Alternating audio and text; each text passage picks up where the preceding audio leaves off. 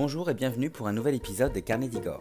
Igor, c'est moi. Je ne suis ni historien, ni architecte, ni spécialiste, mais j'aime le patrimoine historique et culturel. Aujourd'hui, je vous propose de me suivre dans les rues de Paris à la découverte des fontaines Wallace. Vous savez, ces fontaines typiques en fonte vert foncé et décorées de quatre cariatides et au milieu desquelles coule un petit filet d'eau potable.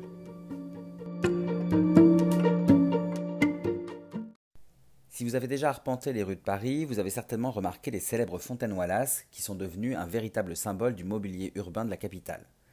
Aujourd'hui, à Paris, on en dénombre une centaine. J'ai trouvé un nombre de 107 ou 108 fontaines. Alors, je suis souvent passé devant, je les ai souvent admirées, certainement comme vous, mais je n'avais jamais vraiment cherché à comprendre et connaître leur origine. C'est donc l'anecdote que je vous propose aujourd'hui d'où viennent les fontaines Wallace?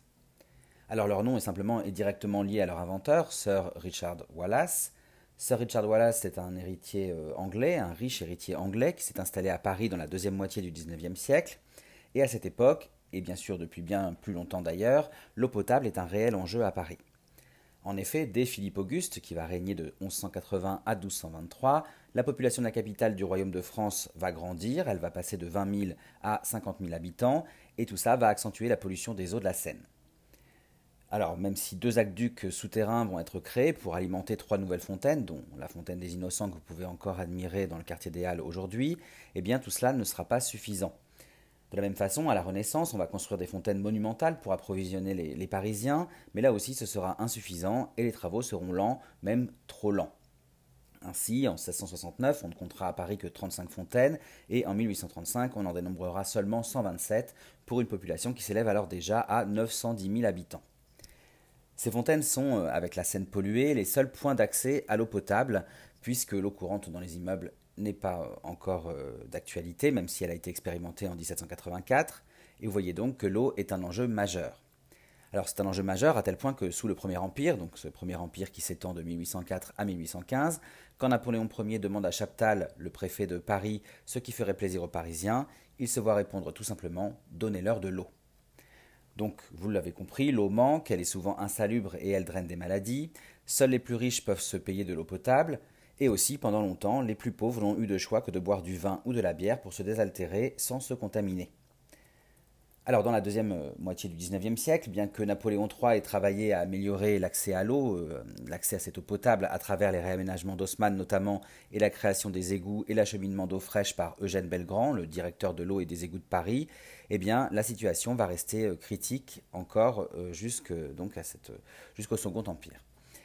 Cette situation va même se détériorer pendant la guerre franco-prussienne de 1870-1871, cette guerre qui va voir s'accentuer le manque d'eau potable, donc, notamment avec le siège de Paris par les Prussiens, et puis ensuite, lors des affrontements liés à l'épisode de la Commune de Paris, cet épisode qui se jouera entre le 18 mars et le 28 mai 1871. C'est alors qu'intervient le fameux Richard Wallace dont je vous parlais au début de cette anecdote. Voilà, c'est resté à Paris pendant la Commune, et il a vu les plus pauvres, dont les enfants, s'enivrer et se condamner à une vie de misère à cause du manque d'eau potable abordable. Fortuné et philanthrope, Richard Wallace va alors décider d'agir et d'offrir à la ville de Paris des points d'eau potable gratuits.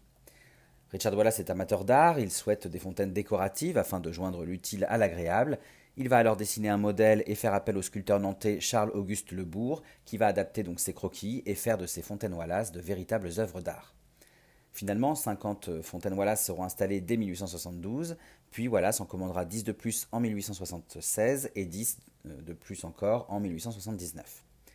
Quatre modèles de fontaines Wallace existent euh, aujourd'hui, mais Sir Richard Wallace n'en concevra que deux, le modèle classique autoportant que l'on connaît généralement et un modèle mural beaucoup plus rare.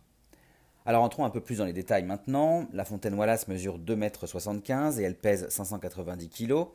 Wallace l'a voulu, je cite, assez grande pour être vue de loin, mais pas trop grande pour détruire l'harmonie du paysage environnant. En fonte vert foncé pour se fondre dans le paysage, les fontaines Wallace présentent quatre cariatides qui, dit-on, seraient inspirées de celles de la salle des cariatides réalisée par Jean Goujon au Palais du Louvre. Ces cariatides représentent euh, quatre vertus la gentillesse, la simplicité, la charité et la sobriété, même si certains y voient ici les quatre saisons. Alors je dois dire que c'est assez difficile de repérer quand on regarde euh, laquelle est laquelle, mais enfin il y a une petite différence à chaque fois sur chacune de, ces cariatides. Le filet d'eau qui coulait en, continu assurait la qualité de l'eau et empêchait les chiens errants d'y boire, tout comme les chevaux qui ne pouvaient y accéder car l'espacement entre les cariatides était trop étroit. Aujourd'hui, un bouton poussoir a souvent remplacé le filet d'eau continu, mais vous pouvez encore voir certaines de ces fontaines Wallace avec le célèbre filet d'eau continu. Par ailleurs, si à l'origine deux tasses de fer blanc étaient accrochées à des chaînettes pour permettre de boire à ces fontaines, sachez qu'elles ont été retirées en 1952, vous l'aurez compris, pour des raisons évidentes d'hygiène. Aujourd'hui, de nombreuses répliques existent, à Paris ou ailleurs, mais pour reconnaître les fontaines originales, je vous propose de vous fier aux inscriptions euh, ch.lebourg espace SC, donc c'est le nom évidemment du, sculpteur Charles Lebourg. Et euh, on, repère aussi sur ces fontaines originales euh, gravé l'année 1872 et puis euh, parfois le nom de la fonderie, la fonderie Val Donne, Donne D apostrophe O S N E.